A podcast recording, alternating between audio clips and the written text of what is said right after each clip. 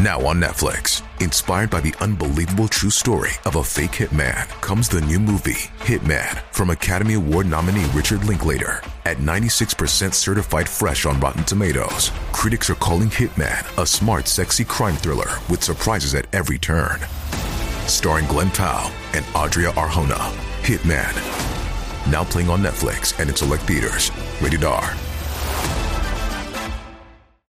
Hi, herzlich willkommen zu einer neuen Folge von Mord am Mittwoch.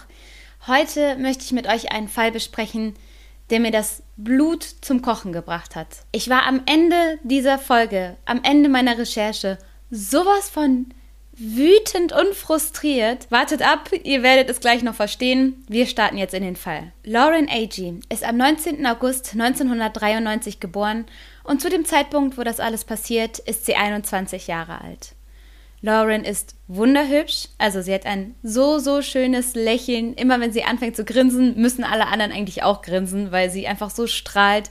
Sie hat Grübchen, sie ist ja voller Energie, sie ist immer irgendwie da, wo die Party ist, also kommunikativ, offenherzig. Sie wird auch so als kleiner Performer beschrieben, also jemand, der einfach sehr gerne ja, vor anderen auch irgendwo auftritt. Sie liebt es zu tanzen und sie ist sogar so gut darin, dass sie ein Stipendium, ein Tanzstipendium bekommen hat, um an einer Universität zu studieren. Dieses Stipendium hat sie jedoch abgelehnt. Sie hat nämlich ein ganz anderes Ziel. Sie möchte Kriminologie studieren. Sie liebt es nämlich, Rätsel zu lösen und sie ist auch ziemlich intelligent und guckt immer mit ihrer Mutter zusammen CSI und diese ganzen FBI-Serien und ja, die beiden machen sich einen Spaß daraus, dann selber mitzuraten und zu überlegen, wer hier der Täter gewesen sein könnte. Also das ist so voll ihr Ding und das möchte sie später auch unbedingt machen. Nicht nur beim Fernsehen gucken, sondern auch generell im Leben sind Lauren und ihre Mutter Sherry ein eingespieltes Team. Die zwei sind wie beste Freundinnen, könnte man eigentlich sagen und haben alles zusammen durchgestanden. Der Vater ist ausgezogen, als Lauren noch ganz klein war. Zudem hat sie aber eigentlich auch einen ganz guten Kontakt so, die Beziehung ist auch ganz okay.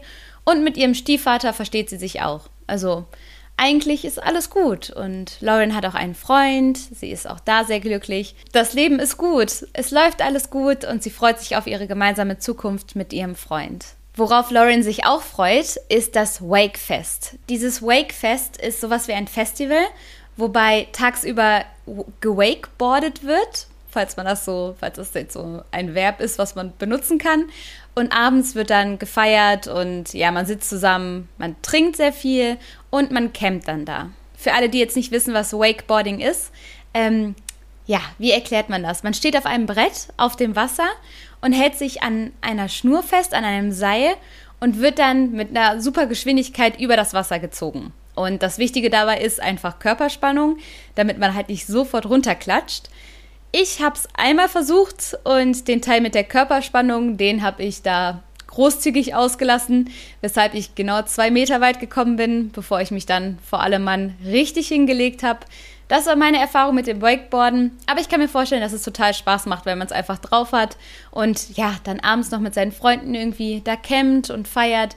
Klingt eigentlich nach einer schönen Sache. Auf jeden Fall möchte Lauren da mit ihrer Freundin Hannah hinfahren und Hannah wartet draußen auch schon im Auto, um Lauren abzuholen. Und Sherry, die Mom, die hat jetzt nicht so das beste Gefühl bei der Aktion. Sie sagt zu Lauren so, hm, bist du dir sicher, dass du da mit Hannah hinfahren möchtest? Weil, lass mich das erklären. Also Hannah ist so eine dieser Freundinnen, die hat wahrscheinlich jeder irgendwo im erweiterten Freundeskreis, die immer nur dann Interesse daran hat, sich zu treffen und was zu machen, wenn ihr Freund gerade keine Zeit hat. Also Hannah ist immer in irgendeiner Beziehung mit irgendwem so. Also sie hat auch relativ viele Beziehungen schon gehabt. Keine Verurteilung hier. Ne? Ist einfach so das, was alle erzählt haben. Aber was sie macht und was ich problematisch finde, ist halt, dass sie sich dann nur bei ihren Freundinnen und ihrem anderen sozialen Umfeld meldet, wenn gerade wieder Schluss ist oder Streit ist und sie sich irgendwo ausheulen möchte. Also Wisst ihr, was ich meine? Das ist Hannah ist jetzt keine Freundin, auf die man sich verlassen könnte, wo man weiß, die kann ich immer anrufen, weil man kann Hannah nur anrufen, wenn ihr Freund gerade mal nicht da ist. So. Ne? Auf jeden Fall hat Sherry ein richtig, richtig ungutes Gefühl bei der Sache. Und sie erzählt später auch, dass sie Lauren dann noch so eine extra Umarmung gegeben hat, weil die hatten sich eigentlich schon verabschiedet, die beiden. Aber dann ist sie nochmal raus, hat ihre Tochter nochmal in den Arm genommen, nochmal fester gedrückt. Einfach weil sie die ganze Situation so ein bisschen ein bisschen gruselig fand. Und so lässt sie ihre Tochter dann ziehen. Lauren und Hannah fahren los. Und ja, was willst du machen? Lauren ist 21 Jahre alt, sie ist erwachsen. Wenn sie zu dem Wakefest fahren möchte, wenn sie da am Festival feiern möchte, ja, was, was machst du da? Dann sagst du, alles gut, pass auf dich auf und komm mir heil wieder nach Hause. Nicht zu viel trinken, aber mehr kannst du da nicht machen. Die beiden fahren dann zwei Stunden lang bis zu dem Ort, wo eben das Lager ist. Und da ist dann ein großer See, da wo tagsüber dann das Wakeboarden stattfindet. Da sind dann verschiedene Hausboote haben da angelegt. Es gibt aber auch so Hütten, die man mieten kann. Es gibt Campingplätze. Also manche Leute zelten einfach so zwischen den Gebüschen da so ein bisschen rum.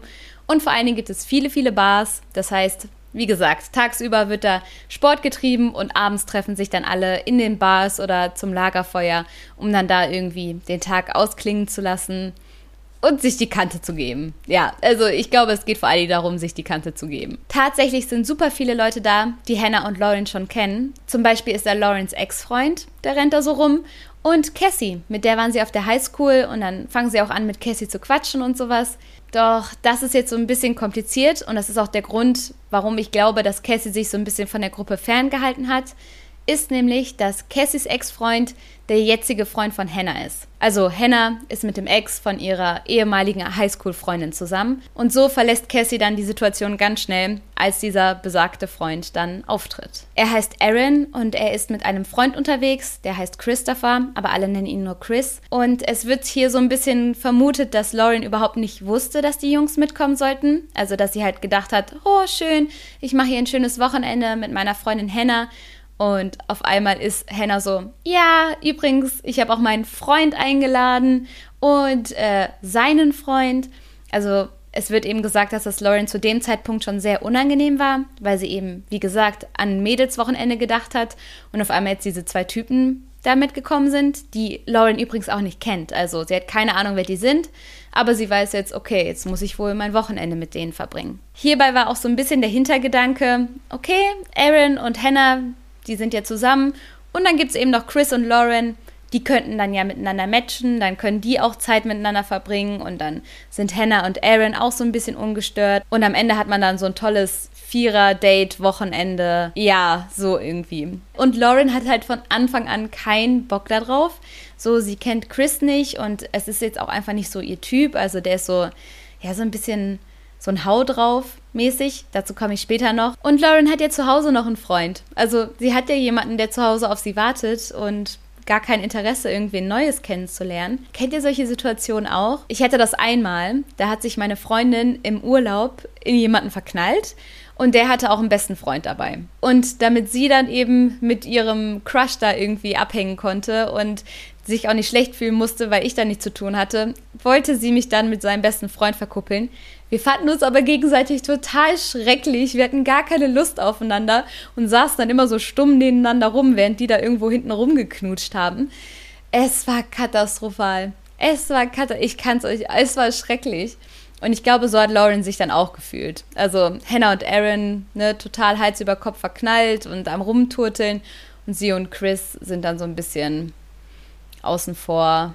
So, beschäftigt euch mal miteinander. So. Lauren findet das Verhalten von den Jungs auch so ein bisschen fragwürdig. Ähm, die sind nämlich ja sehr, wie soll man sagen, sehr naiv irgendwo. Also sie wollen eben ganz viel Abenteuer erleben und ja, immer was Neues ausprobieren, was vollkommen in Ordnung ist, finde ich total gut, Sachen auszutesten. Aber die sind so die Sorte Leute, die dann eben nicht an die Konsequenzen denken.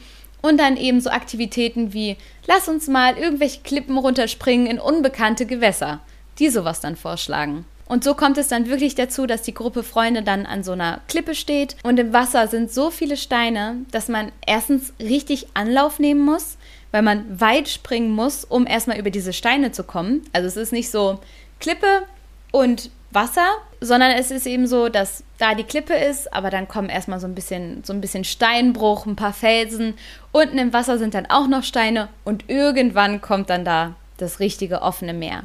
Weshalb man eben total viel Anlauf nehmen muss, weit springen muss, um sich nicht den Kopf aufzuschlagen. Und was auch super gefährlich ist, ist, dass man gar nicht alle Steine sieht, weil ganz oft die Wellen eben um die Steine spülen, über die Steine spülen und man deswegen nur einen Teil der Steine sieht, der Rest ist einfach unter Wasser. Ich weiß nicht, ob es jetzt aus so ein bisschen Gruppenzwang herausgekommen ist oder weil sie einfach ja mitmachen wollte, kein Spaßverderber sein wollte. Auf jeden Fall lässt sich Lauren dazu überreden, auch die Klippe runterzuspringen und knallt dabei erstmal mit dem Kopf an einen Stein. Für einen kurzen Moment ist sie tatsächlich komplett ausgenockt, aber kommt dann wieder zu sich und es scheint dann alles in Ordnung zu sein. Diese Situation habe ich aber jetzt besonders deswegen erzählt, um euch eben klar zu machen, dass es A, da nicht so viele Aufsichtspersonen gibt. Also ist jetzt nicht so, als würde da an jeder Ecke ein Bademeister stehen und sagen, äh, hört mal auf damit, so, hört mal auf, hier irgendwo runterzuspringen und euch die Köpfe aufzuschlagen.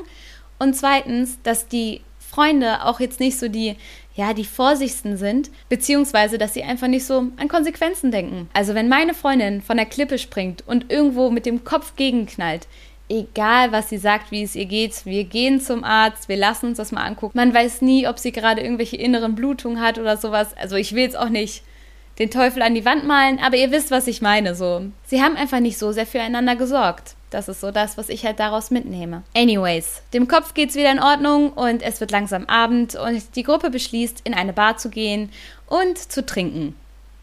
Viel zu trinken. Der Abend schien aber ganz lustig gewesen zu sein. Also da wird gequatscht und das Ganze wird auch so ein bisschen mitgefilmt. Es gibt eine GoPro, die alles so ein bisschen aufnimmt. Aber irgendwann geht es dann darum, wo man jetzt zum Schlafen hingeht. Lauren fragt dann nach so einer Hütte, nach so einer Cabin. Ich verstehe auch nicht so richtig, weil eigentlich war ja der Plan, dass sie sowas gemietet haben sollten. Aber davon ist dann irgendwie gar nicht mehr die Rede. Stattdessen schlägt dann einer aus der Gruppe vor, lass uns doch zu einem geheimen Ort, zu dem Secret Place fahren. Und alle aus der Gruppe sind hellauf begeistert und haben totale Lust, bis auf Lauren. Lauren möchte überhaupt nicht. Sie möchte einfach nur nach Hause, sie möchte irgendwo schlafen, wo es sicher ist und sie fängt sogar an, in der Bar Leute zu fragen, ob sie bei denen übernachten kann. Also sie hat um die fünf Leute angesprochen und gefragt, hey, ist bei euch in der Hütte noch Platz? Ich will nicht mit denen fahren, ich fühle mich nicht wohl mir geht's nicht gut. Sie hat sogar Texte geschrieben an Freunde, die zu Hause waren, um zu fragen, ob man sie abholen kann, dass sie sich unwohl fühlt und dass die Leute, mit denen sie gerade ist, irgendwie gemein zu ihr sind. Leider hat aber niemand anderes Platz für Lauren und so kommt es dazu, dass Lauren eben mit Chris, Aaron und Hannah dann zu diesem geheimen Ort fährt. Ich muss euch jetzt ganz kurz mal diesen Secret Place ein bisschen erläutern. Es ist nämlich folgendermaßen, das ist so eine Landzunge, also ein ganz, ganz schmaler Teil von einem Stück Land, was so in den See ragt. Und die vier befinden sich aber gerade auf dem Ufer gegenüber von dieser Landzunge.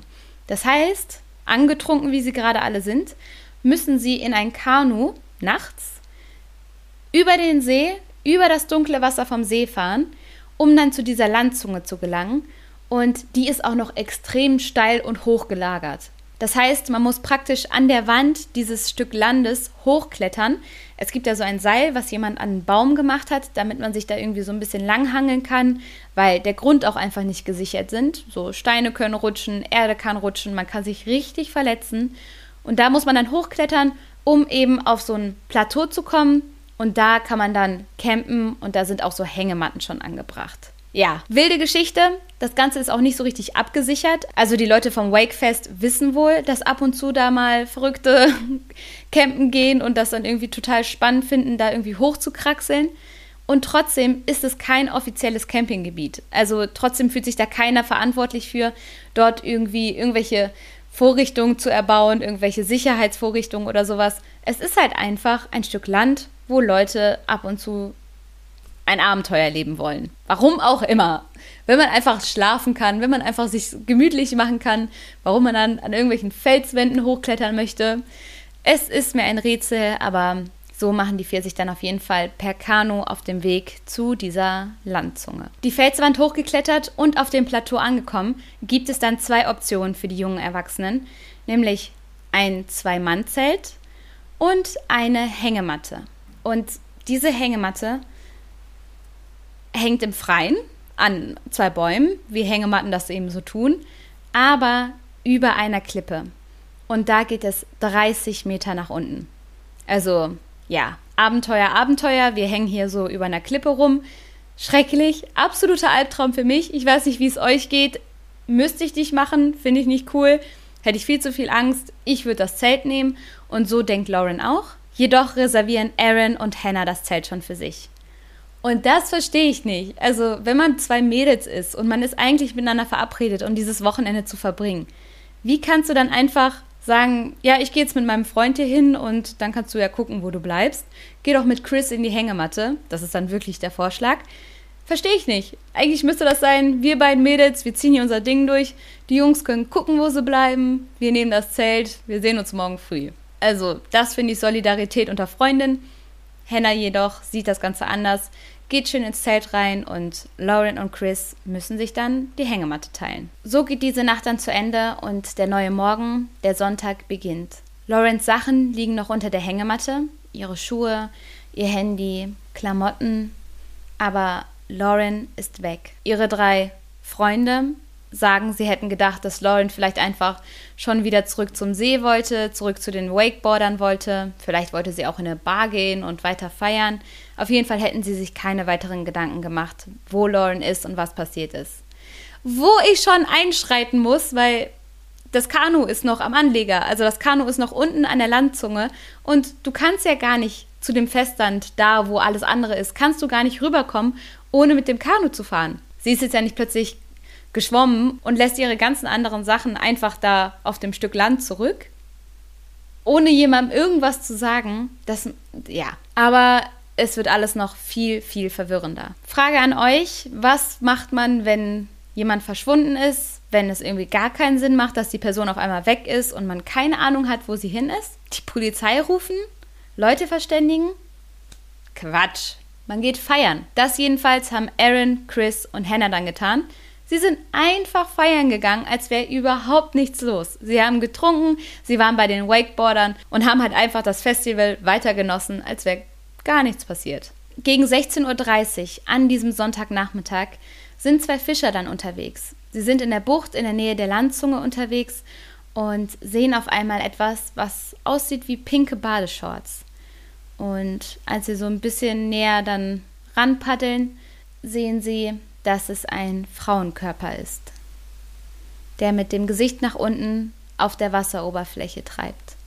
Und sie rufen sofort die Polizei. Als ein Polizist mit den beiden Fischern dann auf dem Weg zu dem Körper ist, sehen sie auf einmal in einem Boot, auch in dieser Bucht da, zwei Männer sitzen. Sie halten die Männer an und fragen, was sie da tun, was sie suchen und das Ganze kommt ihnen auch so ein bisschen komisch vor, weil das jetzt keine Stelle ist, wo Leute einfach hinfahren, wo Leute einfach irgendwie dann so rumpaddeln oder sowas. Und die beiden Männer sagen dann, ähm, ja, wir suchen unsere Freundin, die ist irgendwie verschwunden, wir suchen sie gerade. Die beiden Männer sind nämlich Aaron und Chris. Der Polizist wird später aussagen, dass ihm das Ganze sehr gestellt vorkam, weil Aaron und Chris irgendwie in dem Boot so rumgesessen haben, als würden sie darauf warten, dass jemand kommt und sie dann eben erzählen könnten, dass sie gerade nach ihrer Freundin suchen. Es kam ihm auf jeden Fall sehr, sehr suspicious vor. Und vor allen Dingen stellt sich hier die Frage, wie sind Chris und Aaron darauf gekommen, gerade in dieser Bucht nach Lauren zu suchen. Denn außer dem Fischer und dem einen Polizist wusste noch niemand auf dem ganzen Campingplatz davon, dass eine Leiche gefunden worden ist. Niemand. Keiner wusste es. Und diese Bucht, das war wirklich eine klitzekleine Bucht hinter der Landzunge, war ein Ort, an den niemand einfach so gekommen wäre. Es ist nichts, wo jemand gesagt hätte, oh, Lauren ist weg. Vielleicht ist sie ja in der Bucht hinter der Landzunge. Das hätte niemand gesagt. Es gibt tausend Orte, wo man nach logischem Verstand zuerst gesucht hätte. Aber dass die beiden schnurstracks in diese Bucht reingefahren sind, das war schon sehr komisch. Der Körper, der im Wasser gefunden wurde, ist tatsächlich Lauren. Und an ihrer Leiche wurden Spuren von stumpfer Gewalteinwirkung gefunden. Sie hatte Beulen und vor allen Dingen hatte sie eine Bisswunde auf der Brust. Noch während der Polizist Aaron und Chris wieder ans Ufer bringen möchte, er holt sie auf ihr Boot, flüstert Aaron Chris sowas zu wie: Sag nichts, überlass mir das Reden. Also, das ist jetzt nur mal so am Rande. Auf jeden Fall wird die Bisswunde schon schnell als Zeichen für möglichen sexuellen Missbrauch gedeutet. Und der Polizist sagt den Polizisten, die eben mit diesem Fall dann beauftragt werden, bitte, bitte, geht einer Vergewaltigung nach, guckt bitte, welche Art von sexueller Gewalt da irgendwie stattgefunden hat, weil die Anzeichen dafür sind gegeben. Und jetzt wird es krass. Denn die Polizisten haben jetzt die Chance, nach DNA-Spuren zu suchen, nach Sperma zu suchen, den ganzen Fall irgendwie ein bisschen auf den Grund zu gehen. Aber auf all diese Beweise verzichten sie, auf die gesamte Untersuchung von Laurens Körper verzichten sie, weil Lauren ein Tampon trägt. Das heißt, die Polizisten gehen davon aus und sagen das dann auch so, hier kann kein Missbrauch stattgefunden haben, hier kann keine Vergewaltigung stattgefunden haben, da sie einen Tampon trägt. Was? Ihr könnt euch nicht vorstellen, wie wütend mich das gemacht hat, weil was ist das denn bitte für eine dämliche Begründung? Es tut mir leid, dass ich jetzt hier so ausfallen werden muss, aber das ist der größte Bullshit, den ich je gehört habe.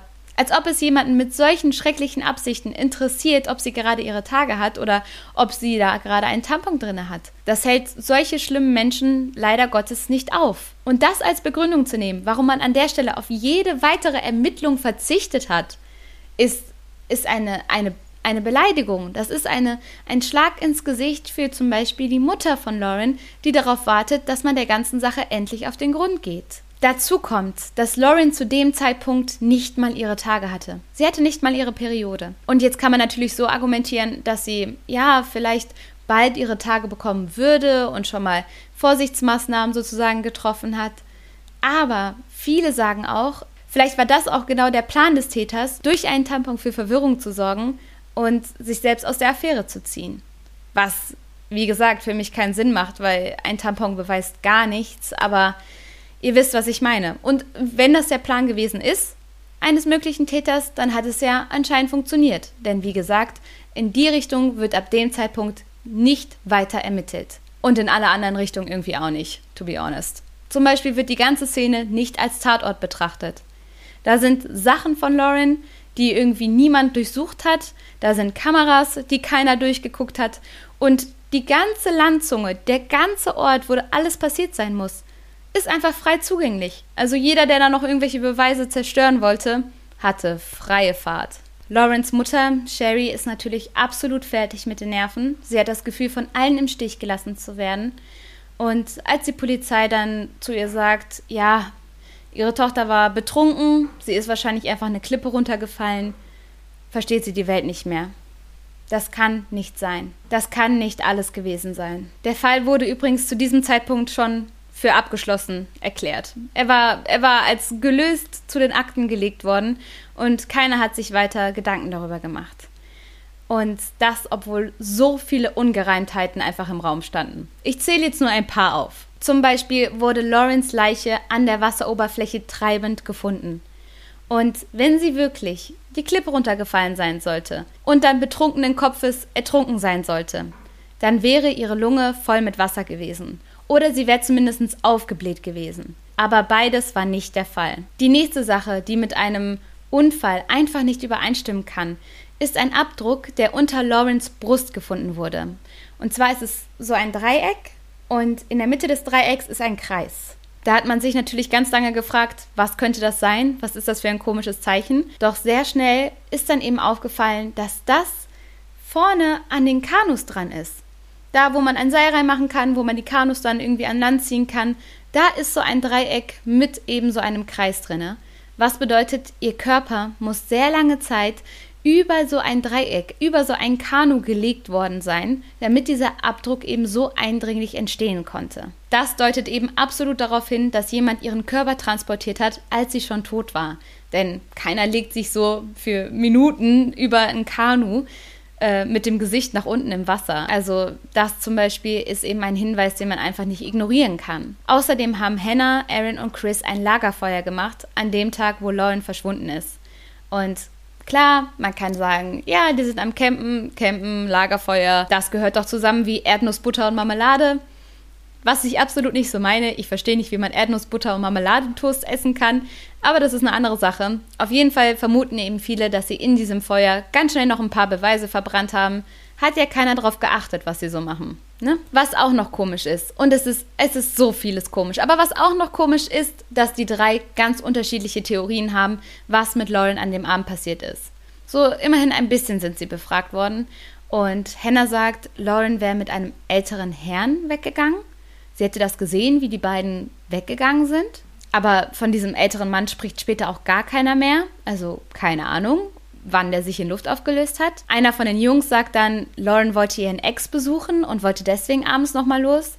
Und später wird dann so diese, diese Haupttheorie, die die drei dann vertreten, äh, Lauren wollte auf Toilette gehen und ist dabei wahrscheinlich die Klippe runtergefallen. Denn ich muss euch jetzt kurz mal die Toilettensituation ein bisschen beschreiben.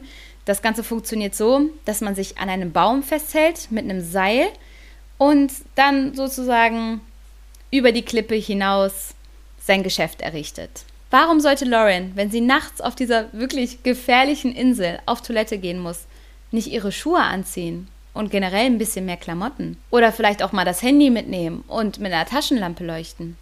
Außerdem waren nur ihre Finger und ihre Nase gebrochen, was ein Zeichen sein könnte für Selbstverteidigung, jedoch kein Zeichen dafür, dass man von einer 30 Meter hohen Klippe runtergefallen ist, denn da hätte sie viel mehr Knochenbrüche und vor allen Dingen Brüche an den Füßen. Zu dem Zeitpunkt engagiert Sherry schon einen Privatdetektiv, denn sie merkt so, okay, ich komme hier einfach mit nichts weiter, die Polizei lässt mich im Stich und die drei lügen hier anscheinend irgendwie rum oder erzählen wirre Theorien. Ich brauche Hilfe von außen. Dadurch wird schon bald veranlasst, dass man so Dummy-Puppen, ne? ihr kennt ja diese menschengroßen Puppen, dass man die von dem Ort runterwirft, wo Lauren anscheinend auf Toilette gewesen sein soll. Und keine dieser Puppen landete im Wasser.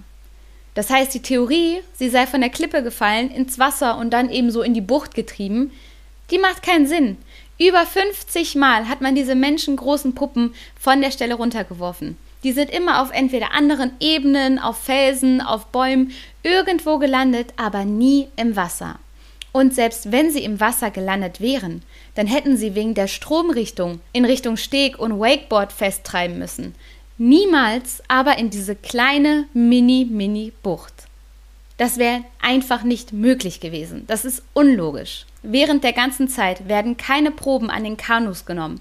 Es wird nicht mit Spürhunden gearbeitet und sämtliche Beweise scheinen wie vom Erdboden verschluckt zu sein. Derweil geht Cassie, ihr kennt sie wahrscheinlich noch, das ist die Ex von Aaron vom, vom Anfang der Geschichte, sie geht zur Polizei und sagt, hey, ich weiß, der Fall ist für euch abgeschlossen, aber ich will euch nur sagen, ich war mit Aaron zusammen. Ich kenne ihn.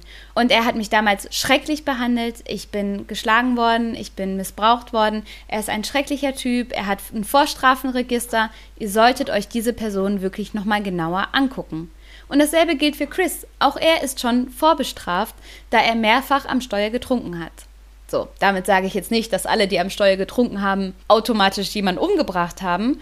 Aber es sind auf jeden Fall nicht die vertrauenswürdigen Leute, wo du sagst, hey, ohne irgendwelche weiteren Beweise glauben wir euch und glauben euren abstrusen Theorien, die sich fünfmal geändert haben und äh, bis auf Wiedersehen habt ein schönes Leben. Etwas, das durch die Aussagen von Laurens Freunden auch noch herauskommt, ist, dass Lauren schon die ganze Zeit über Texte geschrieben hat, Nachrichten geschrieben hat an ihre Bekannte, an ihre Freunde, die noch in der Heimat waren und so Sachen geschrieben hat wie, ich fühle mich hier unwohl, die anderen sind gemein zu mir, kannst du mich abholen? Und die eine Freundin, Jade hieß sie, die eben ganz viele von solchen Nachrichten von Lauren bekommen hat, die hat auch gesagt, dass Lauren wirklich wollte, dass Jade sie in der Nacht abholt, weil Lauren sich so unwohl gefühlt hat und keine weitere Nacht eben mit Aaron, Hannah und Chris verbringen wollte. Aber da hat Jade gesagt, Lauren, es ist mitten in der Nacht, ich kenne den Weg nicht, halte heute Nacht noch durch und morgen kannst du nach Hause kommen. Es heißt sogar, dass Lauren selber nach Hause fahren wollte, obwohl sie angetrunken war. Also das war ihr so egal, sie wollte einfach nur weg von diesem Ort, aber dass Hannah und die anderen ihren Autoschlüssel einkassiert hatten. Was ich ein Stück weit verstehen kann, also wenn meine Freundin